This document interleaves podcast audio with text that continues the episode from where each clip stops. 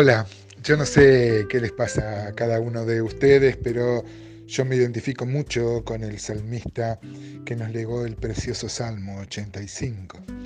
Él ve la realidad, ve que el pueblo está siendo sojuzgado, como pasando una disciplina divina, pero ya a él le parece suficiente y pide a Dios, basta. Muchas veces las dificultades que nos ocurren en la vida pueden ser consecuencia de nuestras malas decisiones o no. No siempre que pasemos por dificultades, por problemas, es castigo, digamos, a, algún pecado, no. Pero siempre debe tener de parte de nosotros un autoexamen, examinarnos si hay algún pecado que confesar, algún mal que corregir, porque seguramente Dios quiere tratar con nuestro espíritu. Buenos días, amados hermanos. Feliz miércoles.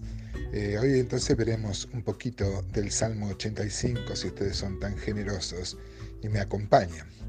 Esto es muy importante porque mm, parecería ser que el salmista está preocupado, como deberíamos estar preocupados nosotros, por un verdadero avivamiento, porque el pueblo vuelva a Dios, porque el pueblo, el pueblo vuelva a la comunión con Dios. Dios siempre está dispuesto a perdonar pero es una total necedad, una total tontería, o como bien describe la palabra castellana estulticia, una tontera, apartarse de Dios.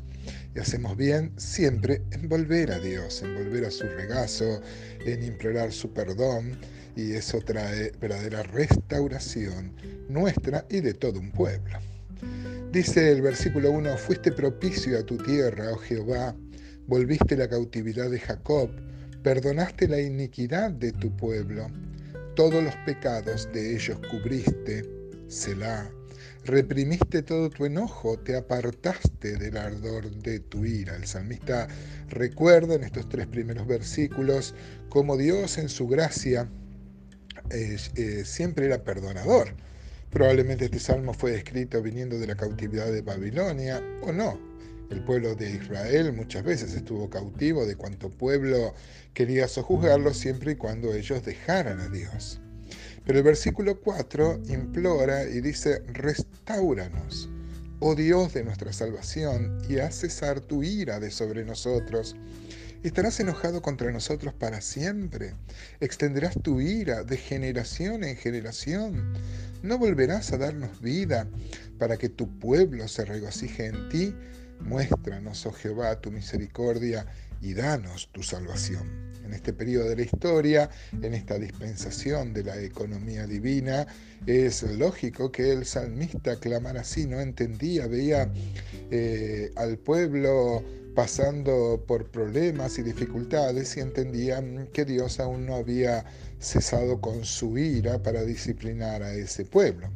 Hoy nosotros tenemos la salvación que Él nos ha dado por su gracia y por su misericordia. Y por supuesto volvemos a caer en pecado. Pero el gran problema de nuestra relación con Dios ya ha sido solucionado en Cristo. Por eso dice el apóstol Juan que si confesamos nuestros pecados, Él es fiel y justo para perdonar nuestros pecados. No podemos sentir esa lejanía, esa desazón que sentía el salmista al saberse lejos de Dios si hemos encontrado a Cristo, pero hacemos bien en tomar ejemplo y pedir restauración, restauración a la comunión y orando y recordando la misericordia pasada de cómo Dios siempre eh, tiene esa actitud de perdonar, se encuentra en nosotros un corazón este, arrepentido y un corazón dispuesto también a restaurar la comunión. Versículo 8, mire que sabio el salmista, y esta es una oración que podemos hacer nuestra, escucharé lo que hablará Jehová Dios, porque hablará paz a su pueblo y a sus santos para que no se vuelvan a la locura. Ciertamente cercana está su salvación a los que le temen, para que habite la gloria en nuestra tierra. Ay, hermanos, qué hermoso texto. Escucharé lo que hablará Jehová Dios. A veces escuchamos tantos consejos de personas, pero escucharé lo que hablará Jehová Dios. ¿Por qué? Porque hablará paz a su pueblo y a sus santos para que no se vuelvan a la locura. Ay, hermanos, ojalá este texto esté remarcado en nuestra Biblia, esté memorizado en nuestro corazón, este, porque hay que escuchar a Dios, escucharle a Él. La, la, relación con Dios es una relación donde este, escuchamos y obedecemos su palabra, su consejo. El versículo 10 es un versículo que siempre hemos usado con muy buen tino y criterio para hablar de lo que hizo Dios en Cristo. Dice que la misericordia y la verdad se encontraron, la justicia y la paz se besaron.